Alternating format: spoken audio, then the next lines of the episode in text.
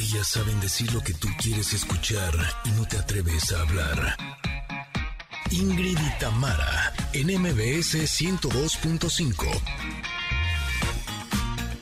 Familia hermosa, ¿cómo están? Muy buenos días. El día de hoy estamos de manteles largos aquí en Ingrid y Tamara. ¿Por qué? Pues porque Tamara está con nosotras en la cabina. ¿Qué te costaba? Yo, yo, yo iba a preguntar, ¿y por qué? Así, pues, ah, pues ¿quién viene? ¿Quién vino? Va a haber mole. Ah, pues veniste tú. ¡Vamos! y además tenemos casa llena.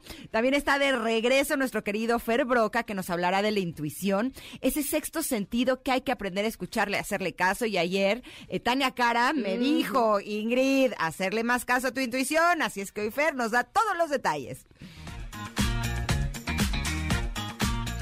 Connectors, buenos días, ¿cómo andan? Ay, me siento la muy muy porque estoy aquí en la cabina. Bueno, pues hoy conoceremos algo de lo que viven los médicos para prepararse y dar lo mejor de sí. Para mí, de las profesiones más complicadas, más difíciles, más intensas, ¿verdad? Bueno, esta semana se realiza el examen nacional de residencias y nuestra doctora Fran Vargas nos va a decir qué implicaciones tiene este evento. Además, el futuro nos alcanzó. Y Ay. en el momento geek, Pontón nos presentará algo así como la robotina del siglo XXI. Híjole, se llama Astro y es una verdadera chulada. ¿La quieres? Eh, por supuesto que sí. Ya la quiero. Y más ahora que estoy sin ayuda. Ah. Oigan, Connectors, escuchen muy bien esto porque vamos a platicar con Mario Rebolledo. Él es abogado en Derecho Laboral, que ya estuvo alguna vez aquí en cabina, y hablaremos sobre lo que debes hacer si te despiden de tu trabajo. Ah, pero además es jueves de covers, pues te, hay comentarot, están ustedes, estamos nosotras, se va a poner muy buena la pachanga, así es que quédese con nosotras, somos Ingrid y Tamara, estamos en MBS 102.5. Ingrid y Tamara, en MBS 102.5. Estábamos bailando aquí bien a gusto en cabina, pero ya es momento de entrar, si no luego nos gana la periqueada y ahora que está en cabina Tamara nos va a ganar más, así es que vete rapidito Ingrid y dar la bienvenida. Estoy muy muy contenta que nos acompañen este día, Eh, a toda la gente linda que está en la Ciudad de México, que nos están sintonizando a través del 102.5, gracias, gracias por estar aquí. También por supuesto que a Córdoba, que nos sintonizan en FM Globo 102.1, a Comitán a través de Exa 95.7, que chulo Mazatlán, que están con nosotros a través de Ex 89.7 y por supuesto que a la gente hermosa de Tapachula también les damos la bienvenida, que nos están sintonizando a través de Exa 91.5 y por supuesto que a todos los que están en este momento, en la tarde, en la noche o cualquier otro día de la semana a través de nuestro podcast. Gracias por estar con nosotras. Estoy muy, muy feliz de que este día esté arrancando y que estemos así, de buen humor, todo el equipo junto. Híjole, hasta se siente como, como una cosa extraña, le decía Tamara, siempre estoy yo aquí solita en la cabina. Como búho. Exacto, y ahorita que está conmigo digo, ¡ay, qué padre! Me siento como cuando salí al recreo, eh, cuando estaba en la escuela. Miki, mi amiga. Exacto, exacto. ¿Cómo estás, Tam? Muy día. bien, muy contenta, muy feliz de estar aquí. Bueno, pues este no, no se va a poder más días más que hoy, pero bueno, uno es mejor que nada. Así es que qué bueno que estoy aquí con, contigo, aquí en cabina, me, me pone muy emocionada y sobre todo saber que nos escuchan a través del 102.5, como decía Ingrid, y todas las estaciones que se conectan con nosotros, sobre todo todos ustedes que se conectan con nosotros cada mañana, pues eso me pone muy contenta, muy feliz. Eh, sí con frío porque ya saben, hashtag jarocha, ¿no? Entonces estaba viendo que aquí estábamos a 16 grados cuando venía yo para acá, eh, para la cabina, y dije, a ver cómo está mi Veracruz. Y dije, 28 grados, pues con razón me estoy congelando, porque Bueno. no estoy acostumbrada yo a esto. Tú dices que tienes frío y checa mi saco. O sea, yo vengo Sí, oye. así, casi casi para Siberia. No, Así, bueno, Enseñando saco. pierna, eso sí. Eso, Pero con saco de cierto pelo. Exactamente. Porque me dio Muy- frío. Muy me de Santa, muy de Santa Claus. Un poco, un poco. Ya me estoy preparando para las fiestas navideñas. Oiga, tenemos pregunta del día. Hablando de este, fíjate, la Navidad también tiene un aroma especial. Pero bueno, la pregunta del día es: ¿cuál es tu aroma favorito? Este, a mí el, el aroma preticor, creo que se dice cuando huele a tierra mojada. Me encanta, me Sí, como no, este me gusta mucho, me inspira, quiero el cafecito, me gusta ver ver eh, llover y no mojarme, no, e incluso mojarme, me gusta mucho. Pero ahora que estaba yo diciendo, este, que la Navidad, la Navidad tiene un olor especial también, ¿no? ¿A pino? ponche, a pino, a canela, manzana, no sé, me gusta, me gusta este, tiene, sí tiene un olor especial. ¿Qué otro olor te gusta a ti? Híjole, pues yo sí me voy a poner eh, diferente. Así. Ajá. Eh, yo soy muy olfativa. Ajá. O sea, podríamos decir que de todos mis sentidos ¿Es el más despierto? es el más despierto. Sí, sí, sí. Y me gusta mucho oler a la gente que amo. Ay, es mi olor favorito. Ay, o sea, cuando he tenido pareja. se bañen. o, eh, pues no, necesariamente. O sea, y- Digamos comúnmente, por lo menos tengan esa práctica. eh, eh, o sea, sí. Así, hace un año que no se baña, pues Pues no, no me va a gustar. Pero, por ejemplo, oler a mis hijos Ay, cuando sí, los abrazo, ay, me encanta. Cuando eran bebés, olerlos los como ves me pies. fascina. Pero como que el olor de las personas Mm. para mí tiene como un impacto muy especial, porque justo es como me relaciono con ellos a través del, Mm. del olfato principalmente. Pero Y, ajá, y, te lleva a lugares, este, Oh. oh, oh, oh, Oh. a momentos, oh, sí, como de que no. Y me recuerdas que me regreso. Exacto, bueno, bye. Así. Sí, definitivamente ese es mi olor favorito, pero lo que queremos es que ustedes conectes, nos digan a través de arroba Ingrid Tamara MBS cuál es su aroma favorito para que podamos compartirlo y podamos viajar y volar. ¿Sabes ¿no? qué? Ahora estoy recordando, por ejemplo, olores como llegar a casa de mi abuelita y que, o- que huela al dulce que hacía ella. ñom, o sea, como ¿De que... qué era el dulce? De calabaza. Mm. Era delicioso. Entonces, como que te, sí, me transporta al norte, allá, a Tamaulipas. Me encanta, me encanta ese, ese olor a las casas, ¿no? Que huelen a comida, que huelen... Asiéntese. Ay. Híjole, mi abuela hacía un dulce de pitaya. No, no, no, no, no. Era tan rico que fíjate, de pronto nos daban así como un platito y era tu platito. O sea, no era de que lo pones en la mesa y cada quien agarra, sino es tu platito y te lo puedes llevar a tu casa, ¿no? Y entonces con un palillo agarrábamos del dulce para que no se acabara. Imagínate, así, de a palillazo de mini bolita, porque el sabor era estupendo y era un dulce súper difícil de hacer porque tenían que estarle dando vuelta a la olla, ya sabes, eh, para, para mezclarlo y que se hiciera espeso. Creo que durante 10 horas o 12 horas, o sea, una de esas recetas Sí, a sí, fuego sí, lento que tenían un sabor que ahí Pues, te encargo. Pues ¿no? con razón había que, ahora sí que poquito porque es bendito, ¿no? Sí, sí, de a poco a poquito. Pero en fin, ustedes compártanos cuál es su aroma favorito. Y mientras nosotros les tenemos una recomendación realmente especial. Porque ustedes sabían que UTECA imparte una de las mejores licenciaturas a nivel mundial. ¿Crees que mercadotecnia digital es para quedarte en tu oficina? No, hombre, que va. En UTECA tendrás un perfil versátil, rastrea tendencias, escucha a tus clientes, conoce el mercado en vivo. Exacto, rómpela por completo y proyectate al mundo como el creativo que las marcas necesitan. Dale la vuelta al mercado y sé el cambio. UTECA, la Universidad de MBS. Gran recomendación tuvimos en este momento. Ahora es momento de irnos a un corte en lo que nosotros nos ponemos a leer, por supuesto, todos sus mensajes, esos que llegan a arroba Ingrid Tamara MBS. Y regresamos con ustedes y regresamos con el comentario que hoy es de pregunta. Cha, chan, y está bastante buena. Así es que no se vayan, quédense con nosotras. Volvemos. Es momento de una pausa. Ingrid Tamara, en MBS 102.5. Ingrid Tamara, en MBS 102.5. Continuamos.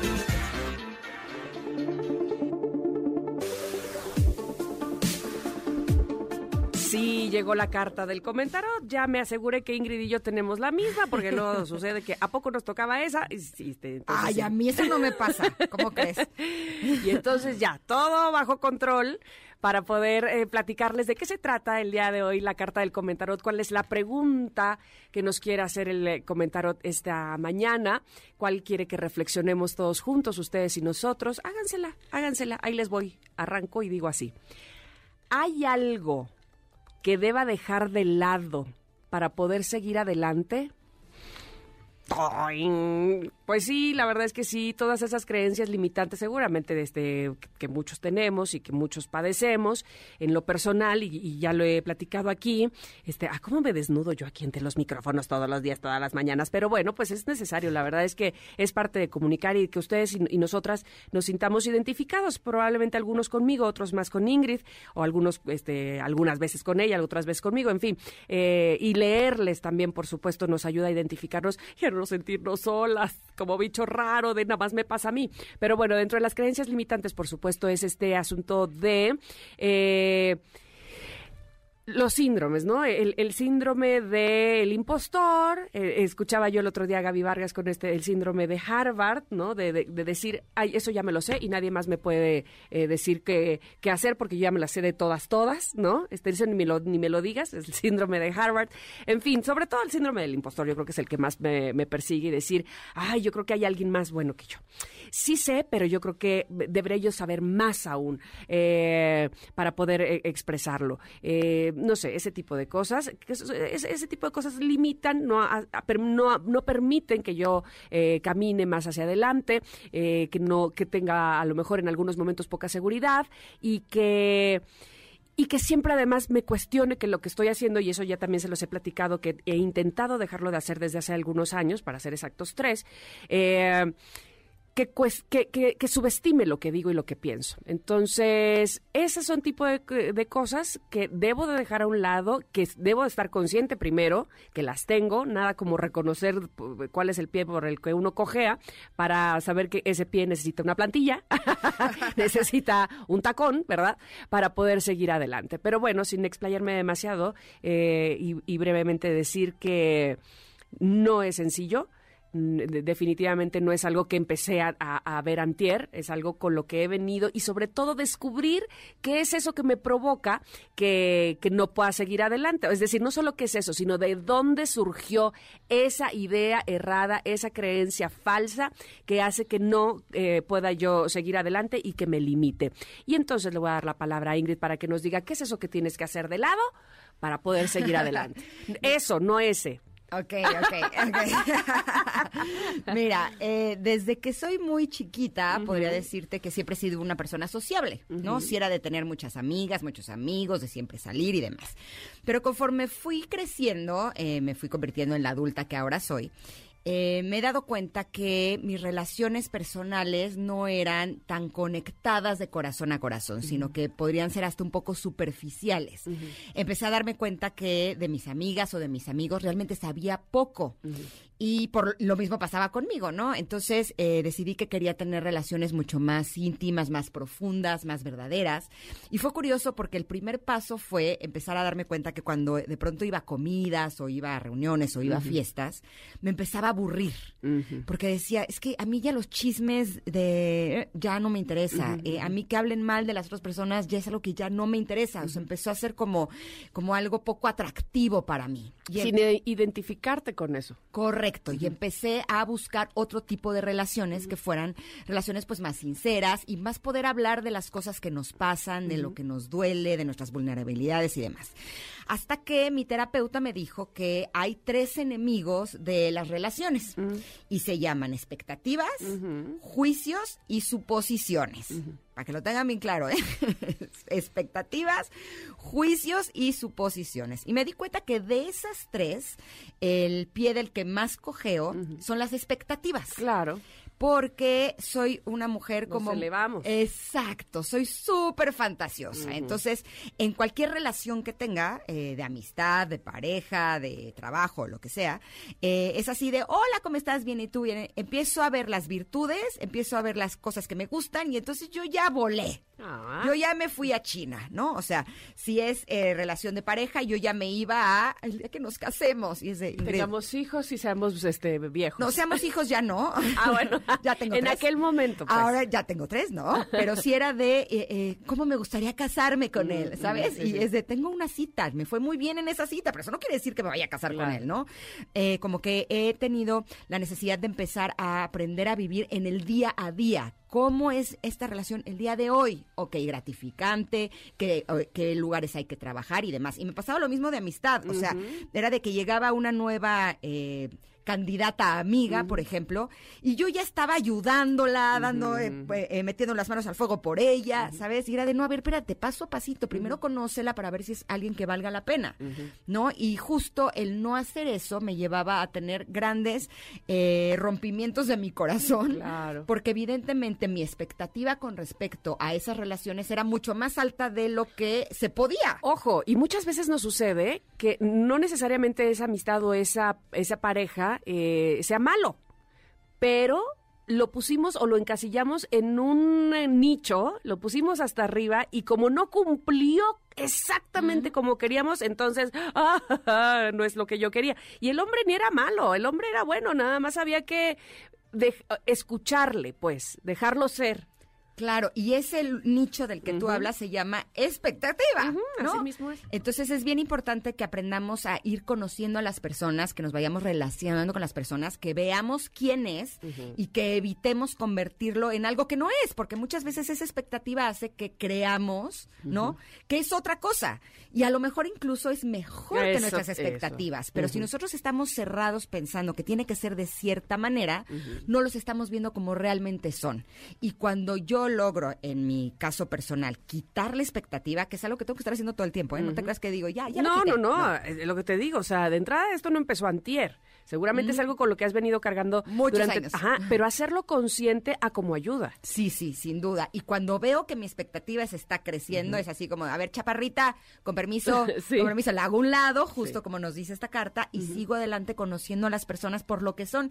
Y debo decir que me he llevado gratas sorpresas. Muy Así bien. es que estoy comprometida a dejar por lo menos la expectativa A un lado. Exacto, hay que trabajar todavía en los juicios y las suposiciones, Sí. pero eh, la expectativa sí creo que es algo que puede pesar y te pesa a ti y le pesa a la persona a quien se la cuelgas. Eso es lo peor de todo. ¿no? Eh, a eso, a eso es eh, lo que te comentaba hace un momento, ese pobre hombre, esa pobre persona que decía, pero si yo como quiera soy bueno, a lo mejor no soy como tú me dibujaste en tu mente, pero Ajá. vamos que valgo mucho la pena, ¿no? Y bueno, por otro lado, fíjate que eh, eh, ahora mismo recuerdo que una de las cosas que he tenido que dejar de lado para poder seguir adelante es el no disfrutar, el acongojarme, el presionarme, el estar como en tensión y no disfrutar de las cosas. Ahora mismo eh, he tenido esto como mantra de "N- esto no me va a quitar mi paz, ¿sabes? Ok, esto me no me va a quitar la paz. Porque ya era una cuestión exagerada, ¿no? Entonces, ¡ah! tengo algo que hacer, no sé, llevar a mi hija a las 5. Y entonces ya me, ya me, como no lo tenía en la mira, ya me causaba eso, inquietud, estrés. Entonces, ¿cómo le tengo que hacer para esto? Tengo que moverme el otro. Eh, A ver, tranquilo, esto no me va a quitar mi paz.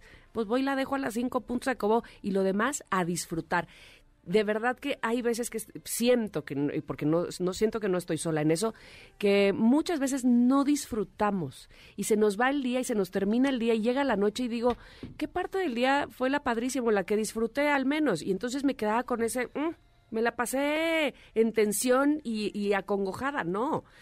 Tengo que aprender a disfrutar. Entonces, bueno, dejar ese estrés a un lado, que nada quita mi paz. Eso es lo que también me hace avanzar. ¿Qué es lo que les hace avanzar a ustedes una vez que dejan aquello que dejan de lado? Digan, díganoslo por favor en arroba Ingrid Tamara MBS. Ya les tenemos varias cosas que nos digan, ¿eh? que la pregunta del día, que el comentario, no nos dejen aquí solas platicando. Ya vi que algunos están contestando, lo cual me encanta.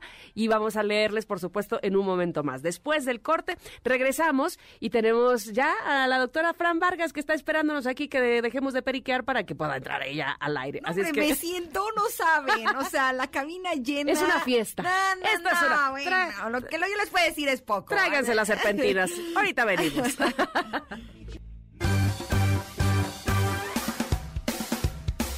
Es momento de una pausa. Ingrid y Tamara, en MBS 102.5. Ingrid y Tamara, en MBS 102.5. Continuamos. Yo debo confesarles que cada día admiro más a los doctores. Eh, no solamente por los muchos años que tienen que estudiar, sino a los desafíos a los que se tienen que enfrentar, incluso cuando ya estudiaron. Eh, estábamos platicando ahora en el corte comercial con la doctora Fran Vargas y debo decir que me fui a espaldas porque esta semana aplicaron alrededor de 35 mil médicos para el examen nacional de especialidades, de los cuales solo quedan 5 mil. Y los demás, evidentemente, eh, se quedan con una sensación de tristeza, de depresión. Eh, es realmente preocupante el hecho que ya estudiaron la carrera, ya hicieron su examen profesional, pero todavía les falta más. ¿Cómo es que eh, se desarrollan los doctores y sus especialidades, doctora? ¿Cómo estás? Hola a todos, hola, Hola, Ingrid, doctora. hola. Tamara. Hola. Ya lo dije al revés. Este, pues quiero partir de la base eh, de que estamos, somos un equilibrio, ¿no? O sea, según la Organización Mundial de la Salud, eh, la salud es un equilibrio entre la parte social, mental, biológica y psicológica. Si alguno de esos falla, no tenemos salud. Y medicina, la carrera de medicina en México está enfocada, y no en México, en el mundo, en la parte exclusivamente biológica, ¿no? Entonces, de ahí quiero partir porque lo que hacen las universidades es generar doctores. Doctores que tienen que estar en un consultorio y estar en quirófano. Ese es el destino del doctor. Si tú te sales de ese caminito, ya no eres parte de esa comunidad tan, tan afamada, tan seria y tan honrosa que es, ¿no?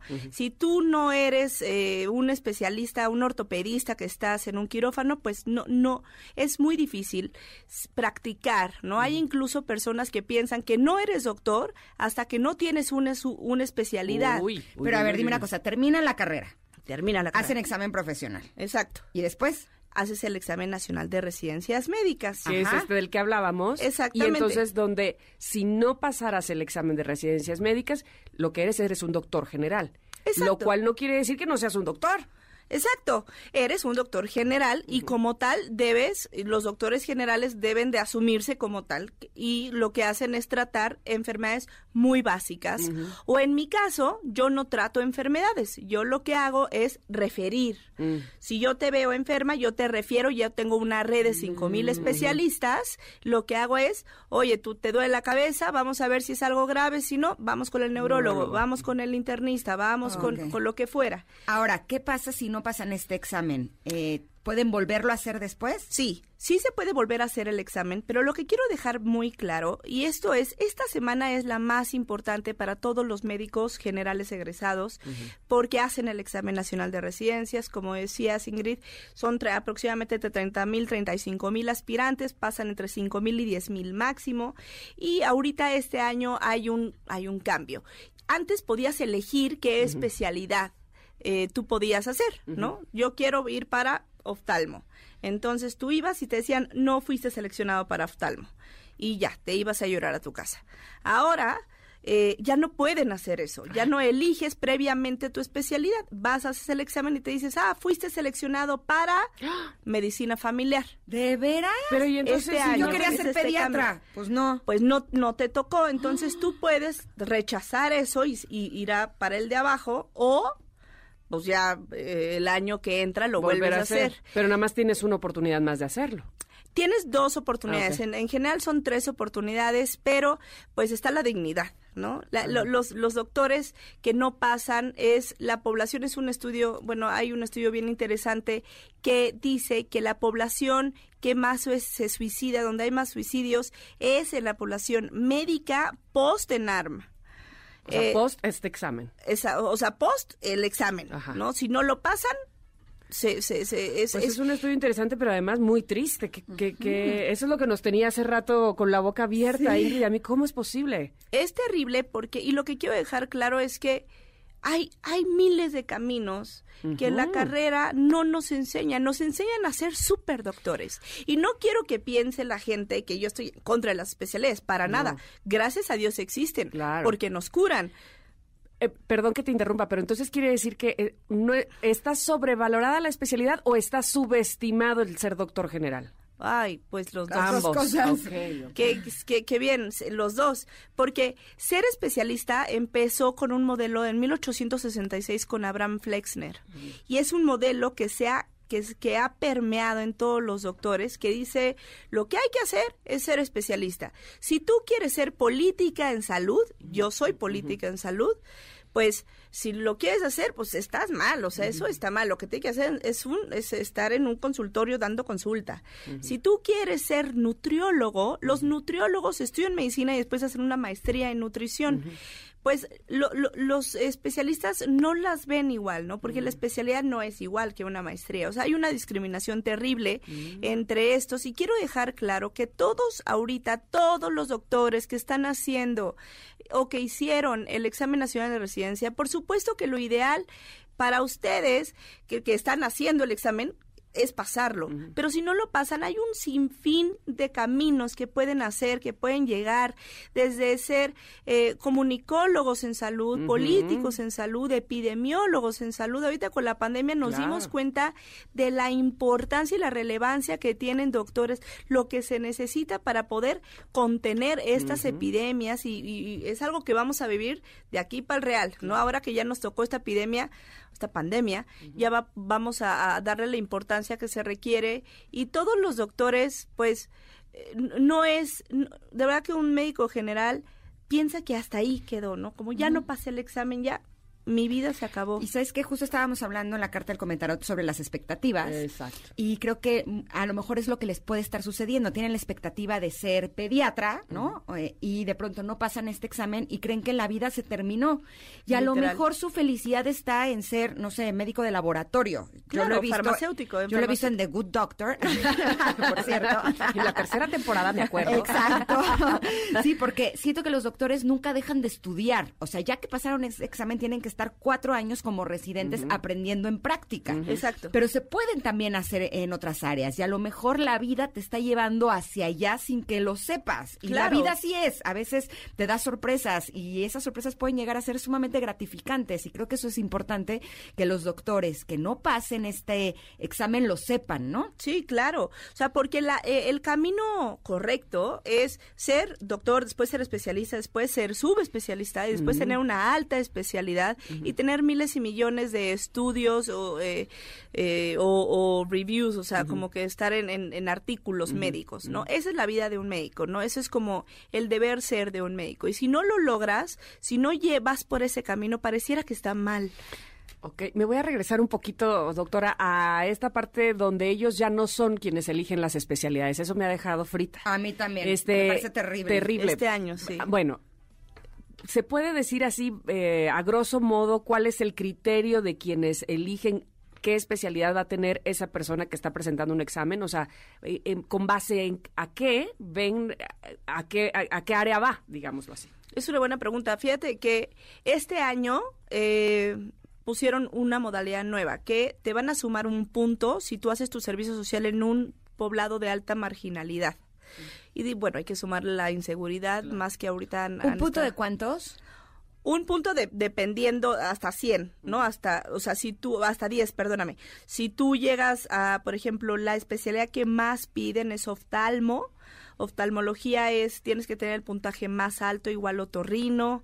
Eh, los que más piden son, o sea, la mayor cantidad es medicina interna, cirugía general, medicina familiar.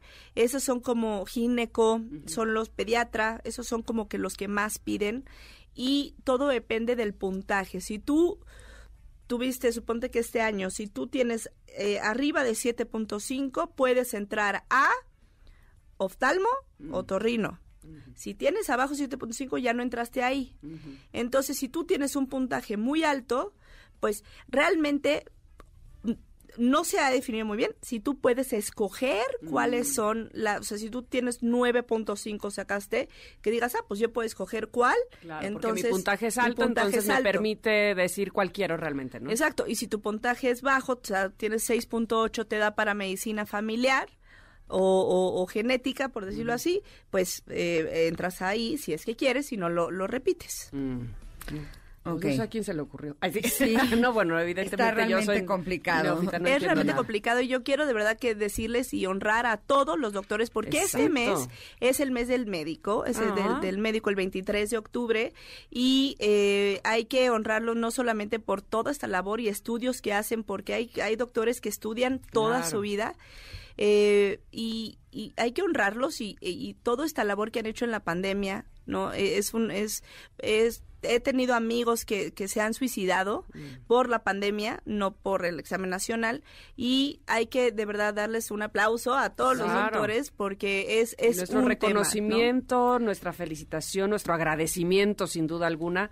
Eh, y, y ev- evidentemente eh, que se sientan eh, seguros que el compromiso que tienen además con la sociedad, siendo doctores generales, por favor, es muchísimo. O sea, no, no, no subestimar el que no tengan una especialidad. Eso es, ahora sí que eso es cuestión aparte. Exacto, y que los padres de familia sepamos que eh, no solamente nuestros hijos, sino que nosotros estamos haciéndolo lo mejor que podemos, ¿no? Exacto. Y que muchas veces esas malas noticias pueden llegar a ser buenas noticias, porque al final si te abres a la posibilidad de conocer otras cosas, te puedes enamorar sin lugar a dudas. Así es que gracias, doctora Fran, por haber estado con nosotros este día. ¿Dónde te podemos gracias. encontrar para más información para todos aquellos doctores que sienten que se quedaron en el camino, pero que tú les estás dando una luz de esperanza? No, muchas gracias por escucharme y muchas gracias por el tiempo. A todos les deseo mucha suerte en el ENARM.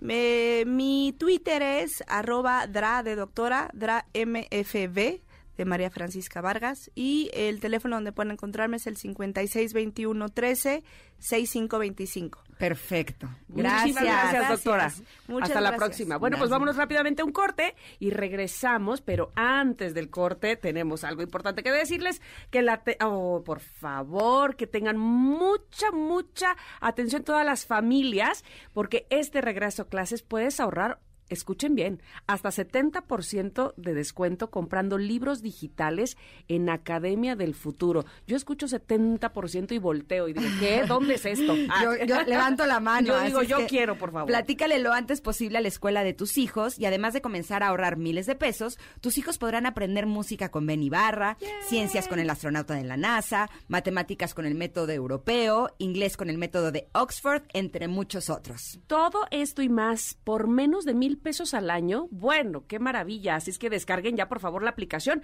Academia del Futuro app.page.link diagonal install app o la buscan sencillamente como Academia del Futuro y ahí la tendrán y podrán disfrutar sin duda alguna de todas las oportunidades que nos da Academia del Futuro. Ahora sí, nos vamos a un corte, regresamos rápidamente. Somos Ingrid y Tamara y estamos en el 102.5 de MBS. Volvemos. Es momento de una pausa. Ingrid y Tamara, en MBS 102.5.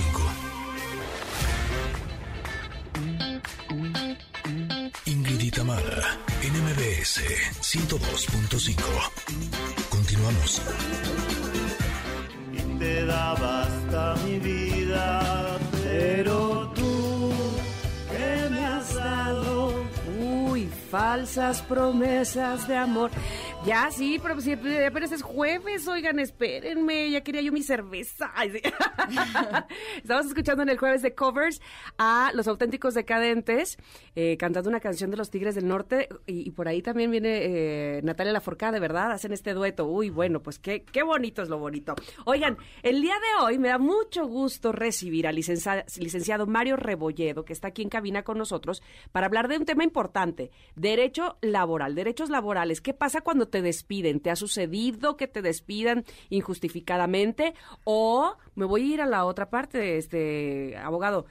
¿Qué pasa cuando tú eres el jefe y te llega una demanda por despido injustificado, ¿no? Este, ¿qué, qué hace uno y qué hace el otro? ¿Te parece bien que lo platiquemos así? Perfecto, muchísimas gracias. Bienvenido, Mario. Gracias a ambas, qué gusto saludarlas y estar aquí con ustedes. Créanme que es un placer siempre. No, por favor, platícanos, por favor, cómo se determina que es un eh, despido injustificado. Mira, la ley es muy clara. La ley establece dos posibilidades para que cualquiera de las dos partes pueda dar por terminado la relación de trabajo.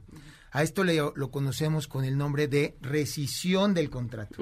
El trabajador tiene derecho a rescindir su contrato de trabajo. Es decir, si se dan las causales que establece la ley, por ejemplo, no, no me trataste bien, eh, no me estás pagando mis salarios. La falta de, paga, de, de- de pago de salarios implica una rescisión y dice la ley por causas imputables al patrón y sin responsabilidad para el trabajador. Y a su vez también la ley establece cuáles serían estas causales de rescisión gracias, para el, el patrón sin responsabilidad para él y por causas imputables al trabajador. Dentro de estas causales obviamente existen varias condiciones. Hablamos de la falta de probidad y honradez, la desobediencia de órdenes, incurrir en amagos, malos tratamientos, injurias contra el personal, contra los jefes, acumular más de tres faltas, que es una causa muy común de despido. Oye, ya faltaste. Y entonces a veces decimos, abandonó el trabajo, ¿no es cierto? Y es un, un- un concepto completamente diferente. La causal real es acumular más, eh, más de tres faltas en un periodo de 30 días para que podamos rescindir el trabajo. Ahora, ¿es acumular esas tres faltas sin justificación? Es correcto. O sea, es nada más no llegué a trabajar. No llegué, no te avisé, este, falté porque se me ocurrió muchas veces. Fui al doctor, a ver dónde está tu incapacidad, dónde está la constancia, no la tienes. Y entonces, si acumulas estas más de tres faltas, legalmente tienes la posibilidad de poder eh, rescindir el contrato. Si se da una causal de rescisión del contrato, estamos hablando que el patrón queda eximido de esta obligación de cubrirle cualquier indemnización. Si yo decido dar por terminada la relación de trabajo, pero no hay ninguna de estas causales, tampoco hice un aviso de rescisión informándote que incurriste en estas causales, no lo presento ante la autoridad competente, ¿qué es lo que sucede? Este despido se vuelve injustificado. Ok. Muchas veces dicen, oye, el trabajador me robó. Este, tengo todas las pruebas. A ver, ¿qué pruebas? No, es que mira, aquí falta, entonces te abren la caja, no, ves que ya no está el dinero. Sí, pero Ajá, ¿cómo pero- vas a acreditar ¿Qué fue? que esa circunstancia se dio? Entonces, lo importante no es solo el hecho de que se dé la causal de rescisión, sino cómo lo voy a acreditar. Y se da mucho en el caso de los trabajadores, por ejemplo, dice, oye, mi patrón me está hostigando.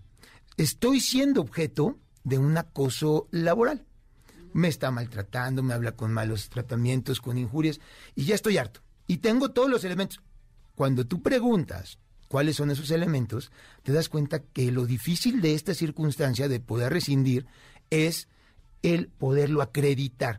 ¿Qué pruebas tengo? ¿Qué documentos tengo para poder acreditar incluso una grabación, un Mensajes audio? de texto, mails. mensajes de texto, pero muy difícilmente, ustedes lo saben, el que comete el delito muy difícilmente te va a insultar por WhatsApp o te va a insultar por correo. Lo va a hacer de manera verbal, de manera personal, y es ahí donde se complican las circunstancias, ¿saben? Igual pasa con el patrón, cuando el patrón quiere, oye, me contestó mal el trabajador, me insultó, me mandó a volar, oye, sí, pero ¿qué tienes para acreditar esa conducta? Y es ahí donde viene el riesgo, porque muchas veces, por el enojo, por estos encontronazos que se da entre patrón y trabajador, deciden irse o el patrón decide despedir al trabajador pensando que tiene la razón, pero cuando no hay elementos, este despido se torna Dime injustificado. una cosa, testimonio de las personas que también trabajan con esa persona podría funcionar como una prueba. Fíjate que sí, Ingrid, sí, sí puede servir, pero yo te preguntaría a ti, pensando que hoy te despidan y, y tocamos madera, no sé dónde haya madera, de aquí, ¿sabes? Y tú quieres acreditar el despido, eh, sí, vamos acá, este, yo- tú quieres acreditar el despido, ¿no? Por medio de testigos, gente que labora aquí. ¿Quién mejor que Tamara, que está oyendo, ¿no? Y que es tu compañera del programa, para saber que te están despidiendo? Pero yo te preguntaría, ¿cuántos de los, de los trabajadores de la empresa estarían dispuestos a declarar a tu favor? ¿Sabes? Es ahí y que donde está se, el se problema. van a quedar aquí felices de la vida, este, Claro. esperando que no tomen represalias, Oye, ¿no? y cuando te vas, todo el mundo te dice, no te preocupes, Tamara, yo cuenta conmigo, yo estoy contigo y hasta la muerte vamos a estar juntos. Cuando tienes que ir a declarar y la empresa te dice, ah, vas a declarar en mi contra y vas a decir que sí la despedí, es cuando dicen, no, muchas gracias, yo no puedo declarar, ¿sabes qué? Mejor manténme al margen, no me quiero meter en problemas. Y es ahí donde se complican las, las posibilidades de poder acreditar a los testigos. Además, ahora como están las circunstancias, muchas veces tenemos testigos, pero se desahogan en uno o dos años o tres años o cuatro años las audiencias testimoniales, imagínense. En ese periodo, el testigo ya se peleó contigo, este, ya no trabaja en la empresa, este, ya se murió, Quién sabe dónde se fue. Y te quedas sin poder probar estas circunstancias. ¿Qué hacemos una vez que eh, se dieron las eh, los puntos para que yo pudiera ir a demandar a la empresa? Es decir, vamos con un abogado laboral, vamos a conciliación y arbitraje. ¿A dónde me dirijo, pues? Mira, es muy importante primero conocer cuál es el derecho, a qué tengo derecho. Si estamos ante una situación de un despido injustificado, el trabajador tiene legalmente dos opciones. pero todas van encaminadas a lo mismo. Presentar una demanda, hoy con el procedimiento y la reforma al procedimiento laboral, eh, te obligan a llevar una conciliación previa. eh, citan al patrón para efecto de que si en la vía conciliatoria es un tema estrictamente administrativo, ¿no? Pero se establece dentro del procedimiento laboral eh, poder ambas partes conciliar. Si concilias, se acaba el asunto. Si no concilias, te dan una constancia de no conciliación y con eso puedes ir a demandar. Legalmente tienes dos caminos. Puede ser que eh, Tamara estaba muy feliz en su trabajo y Tamara no quería irse. Tamara tiene todo el derecho de poder demandar la reinstalación. Oye, me despediste injustificadamente, pero yo quiero regresar. Yo quiero seguir trabajando en mi empleo, lo que venía haciendo normalmente. Puedes demandar y presentar la demanda como acción reclamar esta reinstalación.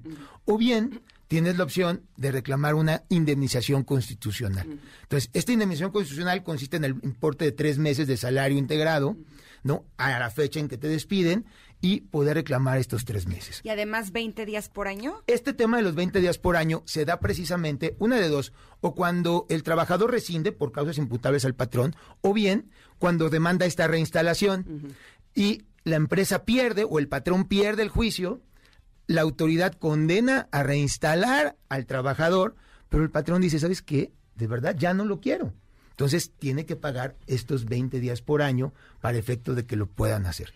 ¿Hay alguna temporalidad eh, este, de, de juicio? Es decir, si yo meto una demanda, sé que a los dos años seguro ya tengo una respuesta del juez donde, este, no sé, salga yo beneficiada o no, pero que haya una respuesta o se puede ir eternamente a ver este. Mira, hay una, hay una, hay un tema de prescripción Ajá. para poder presentar la demanda. En unas, eh, eh, si hablamos de, de, de situaciones que no son gubernamentales, de relaciones de trabajo privadas, hablamos de dos meses para poder demandar a partir de que sea la separación, ¿de acuerdo? Y un mes para poder rescindir, a partir de que sea la causa de la rescisión. Pero ojo, el tema para poder resolver el asunto, hoy por hoy es un tema muy complicado. Los juicios que se llevaban ante las juntas de conciliación y arbitraje, yo les puedo decir hoy, el día de hoy, yo en mi oficina, tengo audiencias señaladas, primera audiencia señalada para julio o agosto del 2022. Imagínate que vienes conmigo, te digo que te voy a presentar la demanda, presentamos la demanda y tu audiencia, te digo, sí, no te preocupes, en julio es tu primera audiencia. ¿Te imaginas de lo que estamos hablando? Esto es un tema por un rezago de la autoridad, por el tema de la pandemia. Hoy la autoridad no está trabajando al 100% y entonces se vuelve un problema. Hoy en algunos estados ya se está aplicando la reforma laboral y con ello los juzgados laborales. Entonces ya son procedimientos que, que lo que se pretende sean mucho más ágiles. Realmente seguramente así será, ¿no? Porque están conociendo apenas de los juicios eh, que les están tocando y serán procedimientos más ágiles. Quizá en un año tengas ya una resolución o quizá menos, esperemos que así sea, pero, pero es, el, es el tiempo estimado. Hoy por hoy te puedo decir que las expectativas son muy variantes y depende también dónde vas a presentar tu demanda. Hay muchos estados en los que todavía no se aplica la reforma por un tema de presupuesto y tienes que seguir presentándola en la Junta de Conciliación y Arbitraje. Las juntas desafortunadamente ya están saturadas. Ya no rebasó Sí. el nivel y la posibilidad. Y esto, Tamara, es un tema importantísimo. ¿Por qué? Porque la gente se desanima. ¿Para qué me espero a demandar y que el juicio dure dos o tres o cuatro años y, y al rato a lo mejor la empresa ya no existe o ya no tengo cómo cobrar? Y antes había, no sé si ustedes se acuerdan, un tema de salarios caídos. Ajá. Los salarios caídos se generan a partir de la fecha del despido. Antes eran este hasta todo el tiempo que durara el juicio. Entonces, tu juicio se convertía en una verdadera mina de oro porque podías cobrar y cobrar y había trabajadores que incluso se quedaban con la empresa. Fíjate, fíjense de qué estamos hablando. Hoy por hoy la ley ya eh, hace un límite a un año de esos salarios caídos. Entonces, pasó un año de tu juicio, pero ya no vas a seguir generando más. Por ahí hay un interés, ¿no? Del 2% capitalizable sobre 15 meses de salario, pero es un interés muy bajo. Ya, ya no es tan eh, recurrente este tema de las demandas, ¿no? Ok, Yo te- perfecto. Yo tenía una pregunta más. ¿Qué pasa cuando el, este, la empresa va a la quiebra, no tiene dinero para pagar? Sí, ok, ya perdí, este, te debo esa lana, pero no tengo. ¿Cómo le hacen? Ese es el tema. Ese es el Ah, tema. ya, Al vamos. final del día, sí. Al final del día no van a tener cómo poderlo cobrar porque los socios no se hacen responsables de esas obligaciones. Ay, qué triste.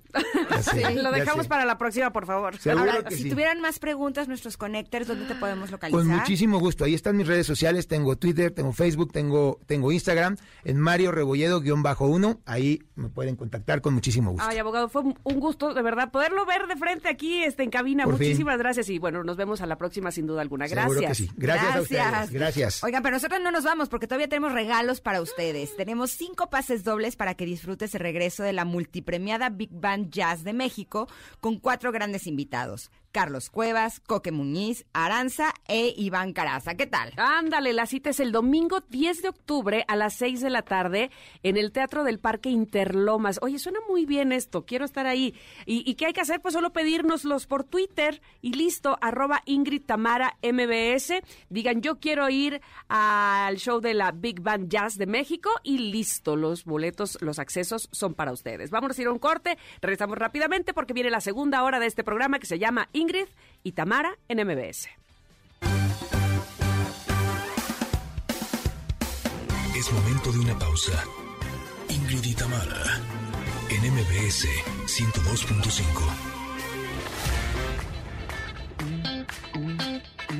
Ingrid y Tamara, en MBS 102.5.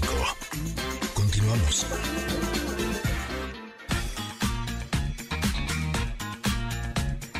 Conecters, en la primera hora de Ingrid y Tamara platicamos con la doctora Fran Vargas sobre el examen nacional de residencias médicas y su impacto entre la comunidad de salud.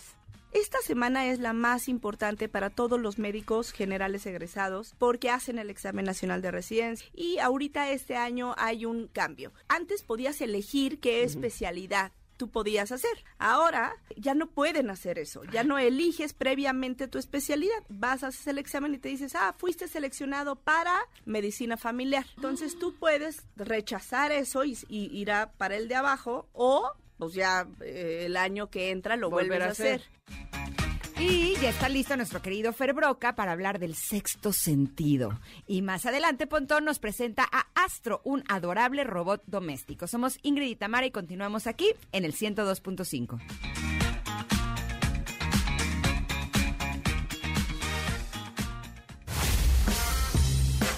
La efeméride del día.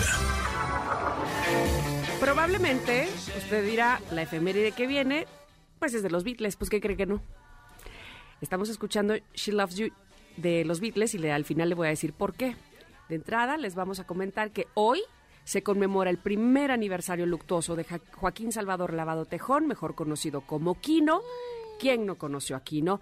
Quien fuera un humorista gráfico e historietista argentino, pero sobre todo lo recordamos como el padre de Mafalda, pues fue el creador justamente de esta entrañable tira cómica que nos ha dejado un legado de lecciones sociales de tolerancia y de responsabilidad. ¿Por qué estamos escuchando She Loves You de The Beatles? Porque era la canción favorita de Mafalda y que en varias tiras la veíamos bailando y con las notitas musicales y el radio, ¿no? Este, justamente esta canción de los Beatles que era su favorita. Él fue el creador también de Susanita. Claro, y, de Guille y de Miguelito. Y ya que de hablábamos de, la expectativa, Felipín. yo soy bien Susanita, así que tengo que ir puliendo mi Susanita interior Sí. y convertirme en más Mafalda, así. Sí, sí, sí, Aunque sí. yo amo la sopa. bueno, pues ahí hay una combinación.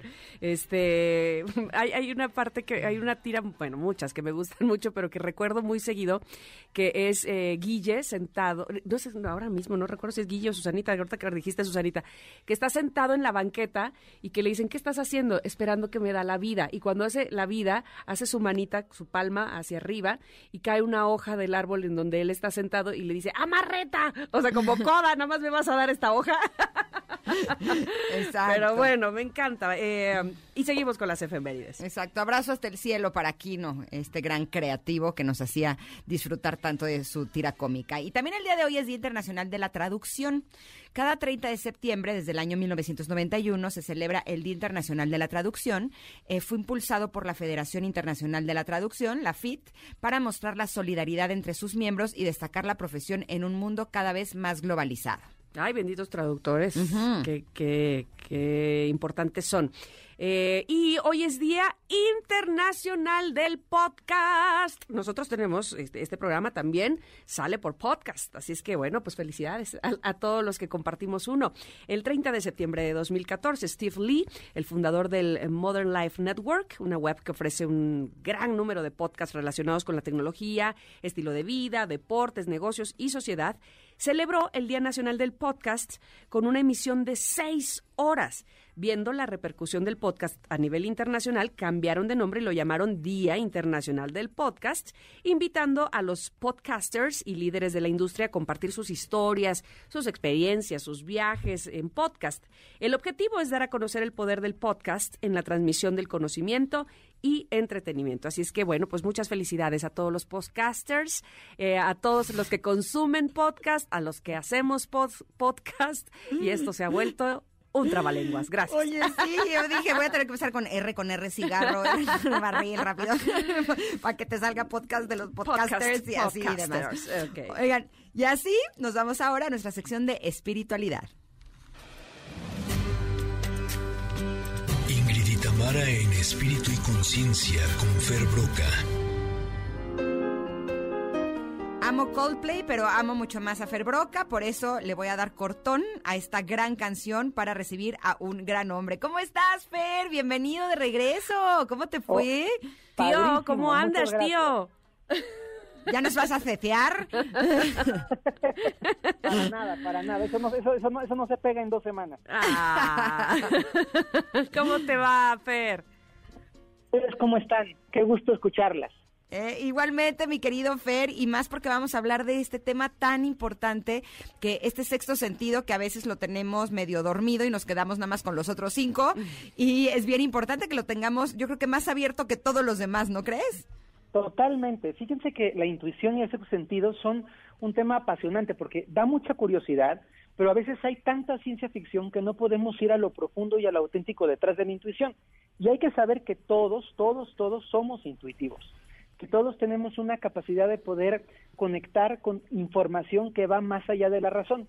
De hecho, la intuición es la, la, la capacidad de no tener que razonar, utilizar el pensamiento lógico para poder saber una respuesta este me late, me vibra, no me late, no me vibra, eso es intuición. ¿Sucederá en algún momento que nosotros mismos callamos nuestra intuición y decimos, ay, no, claro que no, estoy mal? Sí. A legua se ve que es buen- re buena persona. Se ve a kilómetros. Lo- sí, Ajá. todo el mundo lo dice. Ay, ajá. A- desafortunadamente sí, no aprendemos a hacerle caso a la, intu- a la intuición y también hay un, un error bien común que es confundir la intuición con el juicio. Entonces, Ah. ser unos juzgones profesionales no es ser intuitivos. Ese de este muchachito no me gusta, hay que preguntar si no te gusta porque visualmente o en tu parte cognitiva o en tu interpretación de las cosas hay algo que estás rechazando o si interior y profundamente no te está latiendo por una razón. Hay que aprender a diferenciarlo mucho. Y desafortunadamente, los cuando somos chiquitos tenemos los canales mucho más abiertos, los niños son mucho más sensibles, más fresquecitos, pero a veces hay tanto juicio y tanto, no, no, piénsalo bien, no, no sientas esas cosas, tienes que ser realista que vamos perdiendo nuestra capacidad de ser realmente intuitivos. Ahora, ¿qué pasa cuando eh, nuestros miedos nos quieren arrastrar a lugares distintos del que nuestra intuición nos está diciendo? ¿Cómo podemos alinearnos de manera que no tengamos ahora sí que tanta interferencia? Pues el primer paso para ir despertando la intuición y para que no nos pasen estas cosas es observarnos. Los seres humanos no tenemos la, el hábito de aprender a revisar cómo estamos nosotros, cómo sentimos nosotros, qué nos late a nosotros, qué canciones nos ponen chinita la piel, en qué momentos puedes entrar a un lugar y decir, híjole, como que se me aprieta el pecho y siento que algo no va bien aquí, y terminamos siendo influenciados y haciendo caso omiso a esos impulsos interiores, que nos pasa mucho. Entonces, primero tengo que aprender a observarme y cuando me observo digo, ah, mira, cuando hay una persona en el entorno que no me late, se me ponen fríos los pies. O de repente cuando hay una persona que siento que es como súper buena persona, algo en la piel me dice con este sí, con, con esta sí. Entonces, tenemos que aprender a reconocer los códigos, porque si no sabemos cómo sentimos cuando sentimos la intuición, no podemos hacer caso de ella. Y en el, y en el tema de los miedos, es muy común que los miedos no sean miedos nuestros. Yo tengo la teoría, es una hipótesis que no he podido comprobar del todo, pero con años de experiencia la he visto, que la mayoría de los miedos no se originan en la persona, sino afuera de la persona. Es decir, nos enseñan a tener miedos. Y entonces los miedos no son necesariamente miedos propios, sino como una información distorsionada de la afuera que nos jala para sacarnos de ese estado natural que es el estado de paz profunda. Oye, eh, eh, esto me da a pensar que creer en o confiar en nuestra intuición nos habla de qué tanto confiamos en nosotros mismos y de eso seguramente vamos a hablar regresando del corte, porque nos vas a esperar, ¿verdad, Fer? Tengo Por la intuición, sí. algo me dice que sí. Mi sexto sentido me dice que no te vas. Por favor, no te vayas, que regresamos contigo, por supuesto, para seguir hablando de la intuición. Aquí en MBS estamos, Ingrid y Tamara, volvemos. Es momento de una pausa. Ingrid y Tamara, en MBS 102.5. Ingrid y Tamara, en MBS 102.5. Continuamos. Bueno, bueno, bueno, mi querida Celia, danos chance porque estamos hablando con Fer Broca y estábamos hablando de la intuición y le, de- le comentaba a Fer antes de irnos al corte si hacer caso a nuestra in- intuición es como un acto de fe, es como tener confianza en, nosotros mismos, mi- me parece a mí. Mientras menos confiamos en nosotros, pues menos confiamos en lo que la intuición nos dice, ¿o no? Sí, qué sabia eres, Tamara ¿Verdad Vargas, que sí? qué barbaridad. No, no, no, es una cosa. Vengan a mi curso. Ah, me, me- me gustaría muchísimo puntualizar que la intuición no se trata de adivinación, no es me late o no me late como de suerte. La intuición es entrar en contacto con una sabiduría muy profunda que hay en el universo, en todas partes. Y cuando yo realmente aprendo a ser intuitivo, estoy yendo más allá del eje personal, es decir, estoy yendo más allá de Fero, más allá de Ingrid, más allá de Tamara, para entrar en contacto con una gran sabiduría que se expresa adentro de mí. Entonces, es súper bonito que la gente entienda que no se trata de yo me escucho a mí solamente, no, yo escucho una sabiduría inmensamente grande que habla a través de mí cuando me puedo silenciar y cuando puedo entrar en contacto conmigo. No es un acto de chiripazo y no es un acto de fe, es un acto de conciencia, de entender que este, en este universo en el que vivimos tiene conciencia y habla en, en lenguajes mucho, muy variados y que esos lenguajes pueden tocar nuestro corazón y si nosotros nos abrimos a escucharlos, estamos escuchando la fuente, la fuente de toda creación, la fuente de toda luz, la fuente de toda sabiduría a través de nuestras propias intuiciones interiores. Ahora, Fer, eh, yo he leído mucho sobre que las personas nos acostumbramos a ciertas cosas. Si crecimos en una familia que a lo mejor era violenta o que nuestros padres eran ajenos, ¿no? Interpretamos que eso es amor y lo vamos replicando a lo largo de nuestra vida. Y cuando llega alguien que no es eso, que nosotros creemos que es amor, eh, hasta se- nos podría hacer raro. Evidentemente, nuestra intuición nos diría eh, que lo que merecemos es un buen trato por medio de las personas, por darte un ejemplo. Pero muchas veces estas ideas que tenemos o estas creencias o estas cosas que están incluso hasta en nuestra piel eh, sobre lo que hemos tenido a lo largo de nuestra vida podrían confundirnos. ¿Cómo podemos alinearnos para abrirnos a esas nuevas posibilidades? Es una, es una pregunta bien profunda, porque realmente lo que dices es totalmente cierto. Nos programamos según lo que aprendimos en el pasado. Y de repente cuando algo no corresponde con mi programación, pienso que está mal y Ajá. porque no, porque no sé cómo vivirlo. Ajá. Entonces, es bien importante entender que todos como seres humanos estamos en construcción, que no somos un producto terminado, que no es ya me tocó así y ya me quedé así. No, no, no, no, no. Que podemos hacer cosas y generar hábitos para poder cambiar. Y uno de los hábitos más bonitos es poder abrirnos a que hay una manera de vivir distinta a la que aprendimos. Incluso si alguien vivió una vida rosita, linda, dulce y perfecta, también tiene que abrirse a la posibilidad de que a veces la vida tiene obstáculos y desafíos y que a veces te vas a frustrar, porque si no pensamos que la vida siempre tiene que ser un movimiento estático. y, te- y abrirnos a la vida es un, es un elemento súper importante. Y el segundo elemento que creo que es crucial es aprender a escucharnos más a nosotros que a los demás es meditar, es respirar, es cuidar el silencio, es poder aprender a decir, a ver, el psicólogo tiene su visión, hay que respetarla, el padrecito tiene su visión, hay que respetarla, el maestro tiene su visión, hay que respetarla, pero no hay nadie más experto en ti que tú. y no hay nadie que conozca más de ti que tú. Entonces, puedes escucharlos desde afuera, entender su buena intención, pero luego preguntarte, ¿y yo qué estoy sintiendo? ¿Y yo qué quiero? Y cuando nosotros traemos esos, esos arrastres de hábitos anteriores, los traemos en el pasado. Entonces es, en este momento, ¿qué me está diciendo mi corazón? En este momento, ¿qué me está diciendo mi ser? En este momento, ¿qué me está expresando mi, mi propio estómago? Hay, hay veces que a todos nos hace un nudo en la panza, les ha pasado, ¿no? De, tengo un nudo en la panza. ¿Qué es ese nudo? ¿De dónde viene ese nudo en la panza?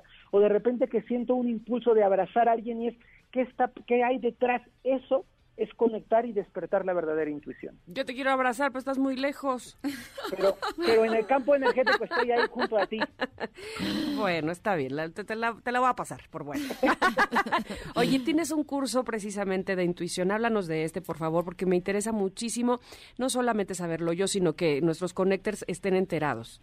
Pues fíjense que empieza un curso que se llama Intuición, Escuchar a tu Ser, el, lo- el próximo miércoles 6 de, de octubre.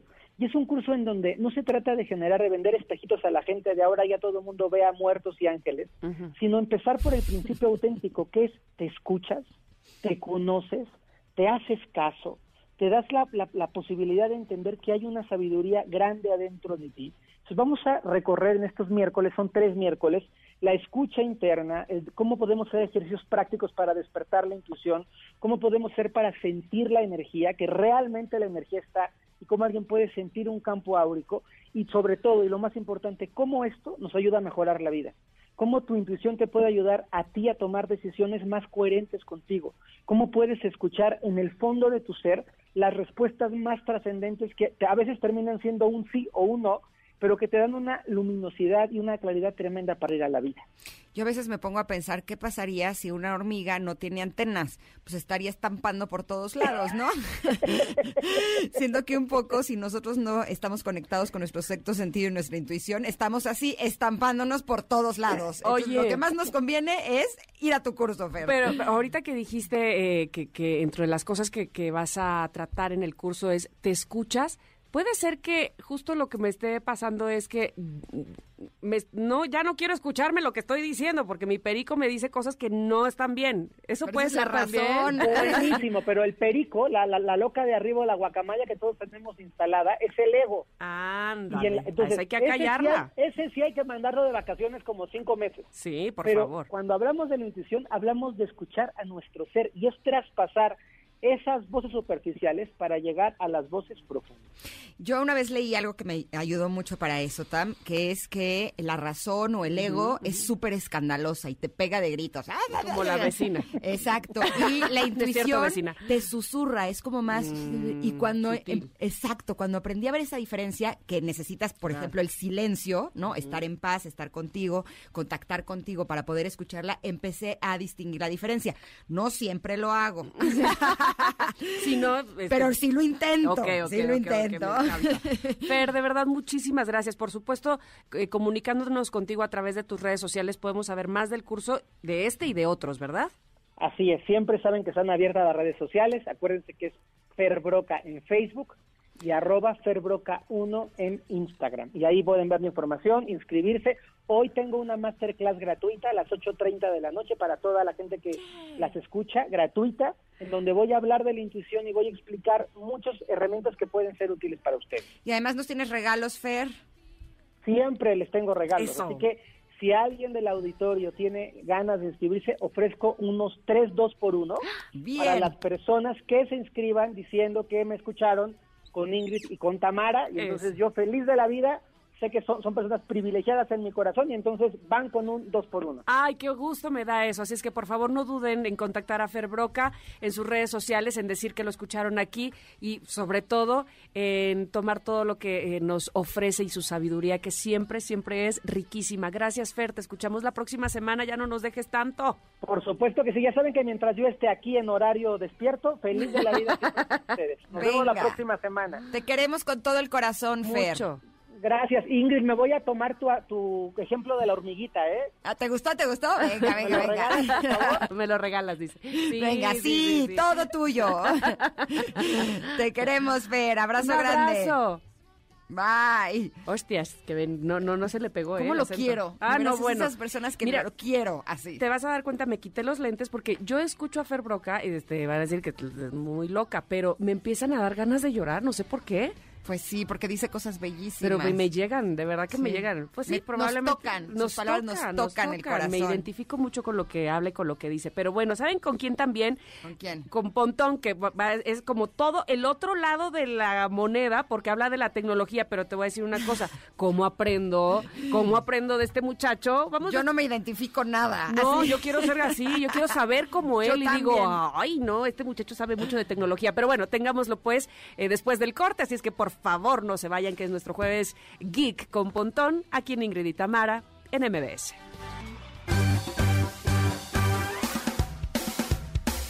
Es momento de una pausa. Ingrid y en MBS 102.5. Ingrid y Tamara, en MBS 102.5. Continuamos. Les compartía al principio de este programa que eh, me da risa, porque hoy hemos hablado como mucho de los sentidos, ¿no? Están los cinco sentidos, más el sexto, que es el que hablamos eh, recientemente con Fer Broca, pero de los cinco básicos, yo soy súper olfativa. Y me gusta mucho porque la pregunta del día está dedicada a eso, y es curioso, porque, o sea, con leer... eh, los mensajes que ustedes nos están mandando sobre qué aromas son los que más disfrutan y más les gustan, yo ya siento que huelo. Ya O sea, sé, me llevo ahí, me va ahí. Exacto, o sea, por ejemplo, Sadia León dice que coco o vainilla también son de mis olores favoritos y en cuanto leo coco, te juro que siento el olor del coco y en cuanto leo vainilla, siento el olor de la vainilla. O sea, de hecho, mis cremas de así generalmente huelen o a coco o a vainilla. Cuando Oye. huelo a coco siento que estoy en la playa y cuando huelo a vainilla, no sé, siento En que es como- Papantla. Ah, no, ¿verdad? Puede ser también. Oye, hay una persona que ya la perdí que dice que le gusta mucho el olor a revistas o libretas nuevas. Por favor. Yo me encanta entrar a una papelería. Bueno, por eso estrenar mis cuadernos, este, en al inicio de clases, así, la libreta nueva. Ay, qué rico, qué rico. A mí también me gusta mucho eso. A mí me gusta el de coche nuevo. Ah, bueno, ¿no? bueno, ese huele, también. ese huele requete rico. Dice Edith, después de perder el olfato y el gusto por COVID, extrañas todos los aromas. Aunque aún me cuesta un poco, me encanta el aroma a la cáscara de la naranja. Muy bien, Edith. Y yo le sumaría a la de mandarina. por Cuando la pelas. Bueno, qué Uh, cosa. ese juguito es así de... Mandarina. Delicioso. Águila dice que le gusta el olor de las sopas de pasta de su abuelita. ¿Ves qué te digo? Cuando llegas a una casa y huele a comidita rica, así de esa que hace que te apapachan con el, el alimento, ¡ay, ¡qué delicia! Eh, luego dice por aquí eh, Enrique, ¡uh! Le dice, un caldito de camarón como eso de las 12.30 de un sábado muy caluroso, ¡uf! ¡Qué preámbulo para lo que sigue! ¡Ay, qué sigue después del caldito de camarón! Dice, y en un segundo punto, ya casi pasando a tercero, el olor de mantequilla y ajo para un espagueti. Mantequilla y ajo, mm, ñom, ñom, ñom. Sí, huele bien rico. qué El pan con mantequilla y ajo. Pan de ajo. Es Dije delicioso. pan de ajo. se Lástima raro. que el ajo huele rico antes de que te lo comas. Así. ya después, ya bueno, que pues te lo comiste, no. Pero ¿saben cuál es el truco? ¿Cuál? El truco para comer ajo es que te asegures que las personas con las que estás también coman el ajo. Entonces, claro, Yo todos lo que hago es que si voy a pedir algo al ajillo, me aseguro que todos prueben. Porque entonces ya nadie huele, ¿sabes? Porque si no, así, hola. Bueno, ya sé, ya sé. No, es muy fuerte. Este, Ra- Javier dice, el olor a café, pero el de Altotonga, Veracruz, ay, qué rico, porque además en Altotonga hace mucho frío todo el tiempo, entonces un café que viene bastante bien. Auris dice que le gusta el olor de las patitas de su perro. Ah, que huelen como a fritos, a fritura. ¿Sabes qué? Yo me acuerdo que el olor de los piecitos de Ay, mis no, niños cuando eran bebés, ya ahorita ya no. No, no, no, evidentemente no. Pero ese olorcito, que sí era un poquito olorcito como a pies, pero ay, era tan rico, que sí me lo Rico. pasaba así, le metía los, la nariz así entre Sí, sus deditos porque mí olía delicioso, ¿no? El- los pies de bebé me causan una, o sea, me los A quiero comer, los es una ansiedad. Este, luego dice, olor de gorditas de maíz quebrado, cuando gustes, acá en Querétaro, están riquísimas en el centro, dice Mario. Ay, muchas gracias, Mario. Eh, Paf dice, Petricor, mira, igual que yo, café, vainilla, la flor huele de noche. Ay, ¿cuál es Petricor es de la tierra mojada, Sí, ¿verdad? Sí, sí, sí. Eh, perfumes de cítricos, lima, la loción para bebé, eh, pone esta marca. Y tatemar chiles poblanos. Oye, a mí el chile, no hay combinación que me guste más que chile poblano con elote. Estoy de acuerdo. Es combinación ganadora. Entonces, sí, eh, este tatemar chiles poblanos, qué delicia. No, hombre, qué delicia. Alda, Elda Saldaña dice que el olor a chocolate. Ahora que estuve en Oaxaca, así que le ponen con el molinillito y, mm, y empieza a salir el olorcito con el vaporcito. No, bueno, yo así con permiso. Sí. Yo entro como en un viaje astral. Así. Sí, qué rico, qué rico. Las gardenias también, es verdad, qué Me rico las encantan. gardenias. Bueno, perfume de gardenias. Eh, Casa Celis dice, el olor a pan es de mis favoritos. Bueno, Híjole, y a galleta recién ñam, horneada, no, bueno, hay un, una tienda que tiene sus propias galletas horneadas aquí en la Ciudad de México, que cuando entras y yo voy a comprar calzones y termino comprando galletas, Ah, o sea, porque, porque tramposillos, tramposillos desde chiquillos. Así es, buena Como cuando entras al cine y tú dices, no, voy a ir al cine, pero ahora sí no quiero palomitas. Ajá. Porque no. Ajá, Simón. Ajá. Bueno, oigan, ¿saben qué? Ahora les tengo una notición para que aprovechen. Nuestros amigos de Dish, que están aquí en Ciudad de México, nos traen los canales más solicitados con series, con películas, con caricaturas. Oye, con eventos en vivo, como el fútbol mexicano, la NFL, la Fórmula 1, para que estemos pendientes de Checo Pérez. Y como siempre, a un bajísimo precio. Pero cuando digo bajísimo es que es de verdad. Oye, desde 179 pesos al mes. Así como lo escuchan, 179 pesos al mes. No, hombre, además, ahora Dish también nos ofrece paquetes con internet y plataformas de video como Amazon Prime, HBO Max, Paramount Plus y Starz Play, pagando menos que cada uno por separado y todo en la misma factura. No, bueno, o sea, no solamente ahorrar dinero, sino también tiempo. Sí, qué, qué cosa más bonita. Pues yo ya contratado está.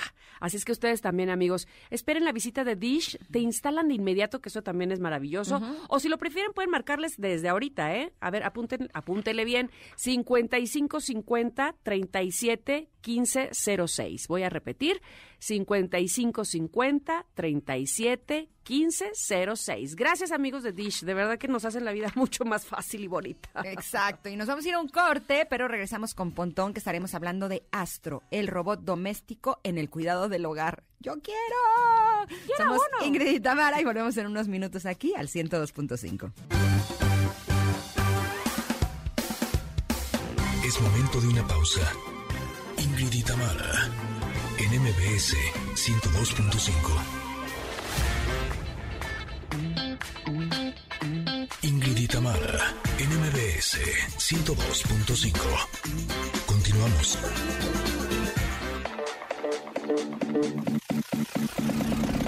El momento geek con Pontón. Oh, you, you drive me crazy. Es esta misma, es la de Britney Spears, pero cantada Uh, la, la. por un hombre acá muy acá, que no es Pontón el que la canta, ¿o sí?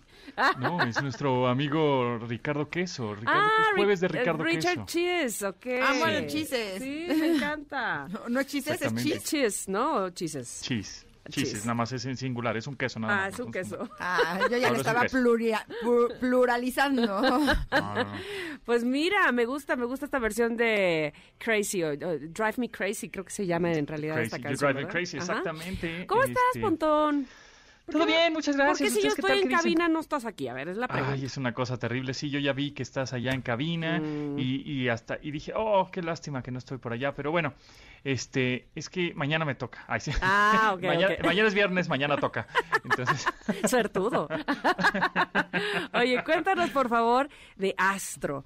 En, en los supersónicos era el perro, pero este ahora es como robotina. ¿Estoy en lo correcto? Exactamente. ¿Se acuerdan que Astro era el, robo- el, el- el perro que salía en la caricatura esta de los supersónicos, en donde la esposa ya se llamaba Ultra, el jefe era el señor Júpiter, estaba Cometín, estaba la, la hija que no me, no me acuerdo cómo se llamaba. Ah, qué buena pregunta, vamos a ver. Sí, no me acuerdo. Y bueno, pues, pitufina, pero nada que ver.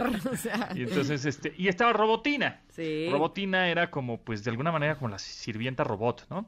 Sí, sí. Ujú. eh, de, de- de esta familia futurista, que cada vez que vemos los supersónicos ahora se nos hace como muy normal, ¿no? Ya muy vigente. Mira, los vi- claro. las videollamadas y los coches voladores y no sé qué. Bueno, pues ahora, este robot, amigable robot que sacó esta empresa este, fundada por Jeff Bezos, pues se llama Astro, curiosamente como el robot de los supersónicos, aunque pues es digo, como el perro de los, de los supersónicos, aunque es un robot, muy, muy al estilo robotina.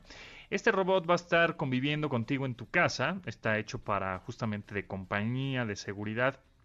De seguridad no tanto como si, ay, si se mete un ladrón, ¿no? Digo, te podría ay, servir porque tiene una cámara integrada. Pero más bien es dejaste la llave de, de la estufa prendida y tú ya te fuiste de tu casa, ¿no? Entonces, este robot puedes manejarlo de manera remota, tú puedes estar en otro país, si quieres, en otro lado, en un restaurante, y estás viendo al robot a través de sus cámaras y de su pantalla como si fuera una, una vista en primera persona, porque eh, es lo que la cámara es la que trae incluida este robot. ¿Pero y tú apaga la puedes- estufa? y es una y es una más bien es una cámara telescópica que te puede este mm, telescópica me refiero a que se puede subir y bajar como si fuera un palo selfie no este y te puede ayudar a, ver algunos lugares eh, o rinconcitos de tu casa para ver si todo está correctamente. Pero, oye, pero Ingrid te, no lo apaga. te preguntaba Ingrid si apaga la estufa. Sí, no lo apaga. Ah, eh, Solo ves que no se queme tu casa. Ajá, pero si viste que sí la dejaste prendida, pues puedes hablar a alguien, regresarte, decirle al vecino, este, Mm, algo, ¿no? bueno, es decir, es de alguna manera, este, poder evitar accidentes con este, este robot que te puede llevar también un refresquito, una bebida refrescante ahí a la sala, porque tiene ahí un, calmas. como un, un portavasos, este, tiene sus ojitos, te cuenta chistes, ¡Ay, este, y va caminando mono! por toda tu casa con unas rueditas, muy simpático. Y bueno, aquí lo más interesante es que, pues, existe, es que eh, está marcando tendencia y que hacia allá vamos. Eh, si imaginamos nosotros nuestras casas para el 2030, por lo menos ya vamos a tener algún asistente de este estilo. ¿Por qué? Porque hace unos años, eh, pues apenas teníamos igual una computadora para toda la familia, ¿no? Grandota, con el CPU, el gabinete grandotote y el monitorzote, y este, y teles inteligentes, ni se digan, y bocinas mucho menos inteligentes, ¿no? Entonces, ahorita ya en nuestras casas tenemos por lo menos una televisión inteligente o conectada a internet. Posiblemente tengamos una bocina también inteligente. Y más adelante va- va- vamos a ir viendo lavadoras, refrigeradoras, cafeteras y todos estos eh, robots y todo conectado entre sí. También ah, lanzaron, bueno, anunciaron un dron, así un, un helicópterito, para dentro de tu casa con una cámara integrada, por supuesto, en la cual, lo, lo cual pues va a ayudar justamente a ver también y monitorear tu casa y va a ser una cámara voladora que tengas en tu casa para saber si justo alguien se metió en tu casa Mi o papá tendría, pero ya desde o- antier, yo creo. O sea, nunca, nunca, nunca dejaba la casa sola mi papá. Era una cosa de, ¿pero quién se va a quedar? Pero así, era Claro. impresionante. Bueno, el día que la dejó sola, por supuesto, se metieron. Este, y fue porque fueron a mi examen de titulación, gracias. Este, y este, pero nunca era una obsesión para él que alguien, ¿quién se va a quedar en la casa? ¿No? Básicamente. Entonces tendría, por supuesto, desde Astro hasta este dron que estás hablando. Este. Claro. Sí, y, y, y además, bueno, pues ya saben que nuestro sistema de seguridad en las casas es, pues deja una luz prendida, ¿no? Para que sepa alguien que está... que, que como ¿no? que hay alguien ahí. Como que hay alguien ahí. Y bueno, pues también eh, focos inteligentes. Entonces, eh, digamos, esto que estamos platicando, posiblemente digas, ay, qué jalada, ¿quién va a tener un robot en su casa? Y que... Ok, no, es el principio de, porque, repito, en ocho años, que no, no son tantos, 2030 ya veremos muy normal el tener, este, ay, pues es que dejé mi lavadora funcionando y pues ahorita me va a avisar que ya acabó, ¿no? O en el refri voy a poder acceder a las cámaras interiores que tiene el refrigerador, ¿no? Este, y puedo ver que me hace falta Ay, manzanas. claro. Cuando estoy en el súper dije, ay, no me Ay, fijé. no me Sí, fi- Ajá. Y ya traje doble, sí tenía. O no Eh, traje, esa- no tenía. o- tal cual. pero me Y da eso se nos va a risa. hacer muy normal, ¿no? Me da risa que digas, ay, ¿quién va a querer tener eso? Yo me acuerdo que cuando me dijeron que salió Facebook, yo dije, ay, pero ¿quién va a querer entrar a ver fotos? O sea, es- Exactamente. Eso, eso es lo que sucede. Como, como muchas personas ahorita posiblemente nos están escuchando, ay, por favor, ese robot, ¿qué? Bueno, pues en ocho años van a ver que ese robot va a ser parte de tu vida, ahora sí como Facebook, así como una pantalla inteligente. O Cuando empiezas a conocer las bondades que te brinda la tecnología, dices, órale, pues de esto me estaba perdiendo yo, que ve- ¿no? Entonces, este, es como ahora tenemos un- una televisión inteligente en nuestras casas y podemos acceder a todas estas aplicaciones por streaming y música y este y podemos revisar nuestros este, cámaras de seguridad y lo que sea. A ver. Entonces está bien interesante, búsquenlo en YouTube, búsquenlo como Astro, Astro Robot, si quieren, o Astro, eh, sí, Astro Robot, y ahí ap- aparecerá un video de cómo funciona este pequeño robotito simpático y a todo dar. Oye. Y por ahí también está la cámara voladora. Hay dos cosas que te quiero decir. Una, se llamaba Lucero, la, la hija, Lucero, la hija de los supersónicos.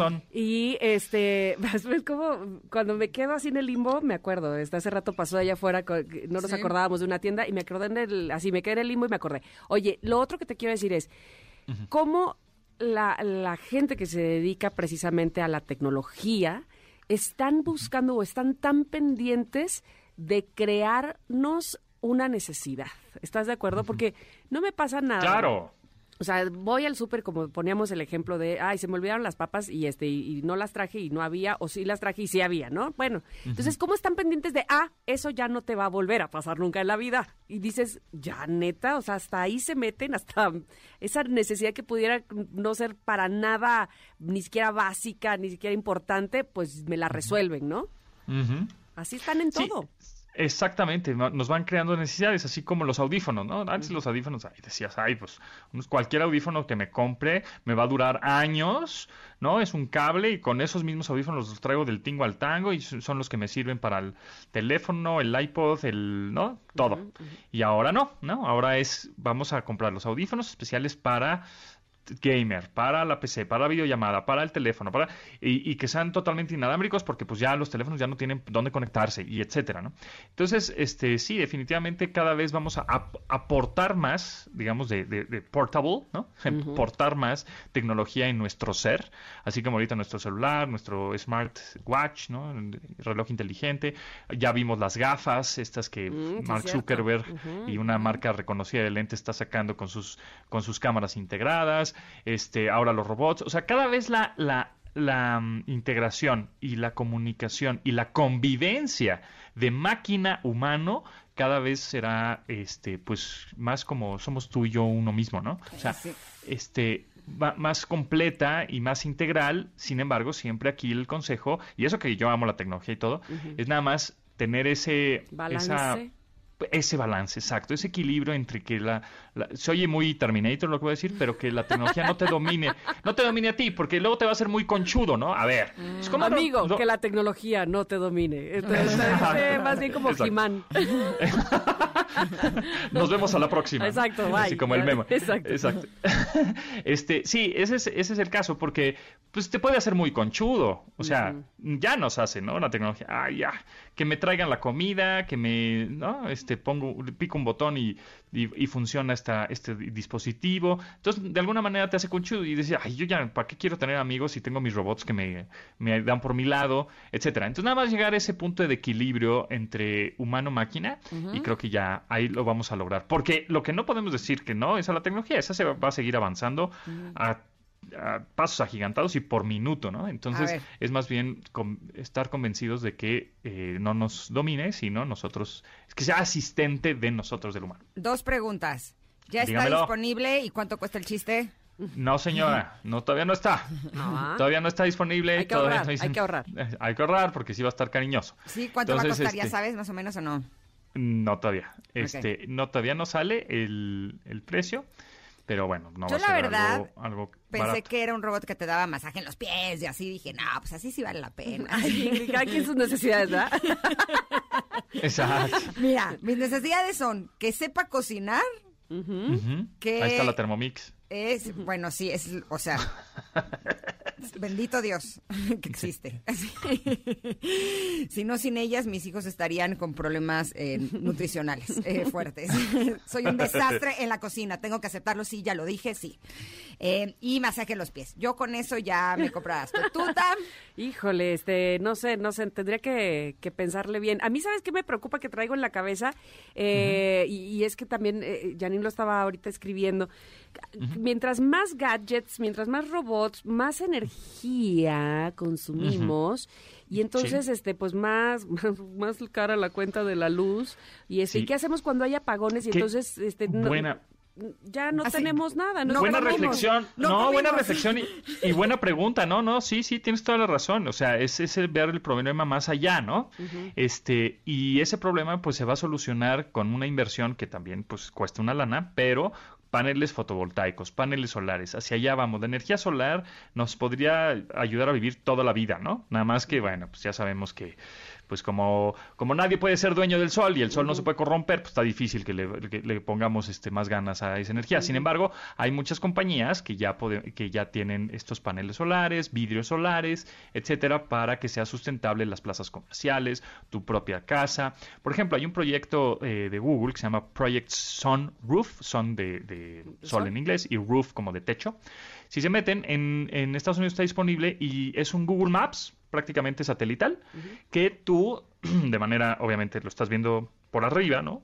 Los techos de todas las casas de Estados Unidos, y ahí te dice en dónde más le pega el sol, qué parte del techo de tu casa le pega más el sol, para que puedas poner ahí los, mm. tus paneles solares, ¿no? Entonces, eso de los paneles solares sí se va también en el 2030, en unos ocho años, se va a ir popularizando, y por supuesto va a ir, irá bajando de precio por lo mismo, ¿no?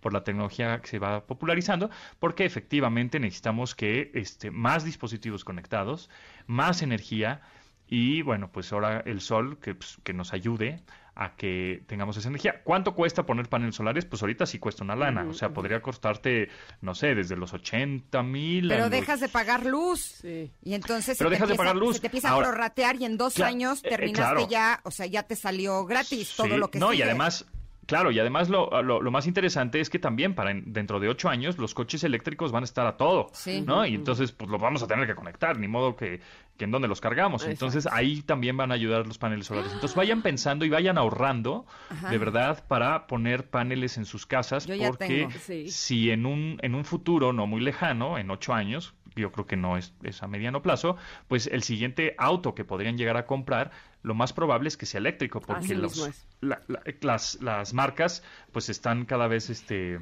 metiéndole más a este esta tecnología. Pontón, ya se nos acabó el tiempo y, y sigues No importa, quédense conmigo. Oye, yo nada más quiero decirte algo. Cuando existe una máquina que sea un refrigerador, que desde una app nada más le pongas que quieres de comer y del mismo refrigerador te cocine y cuando llegues a tu casa esté calientito, ese día sí la voy a comprar, ¿ok?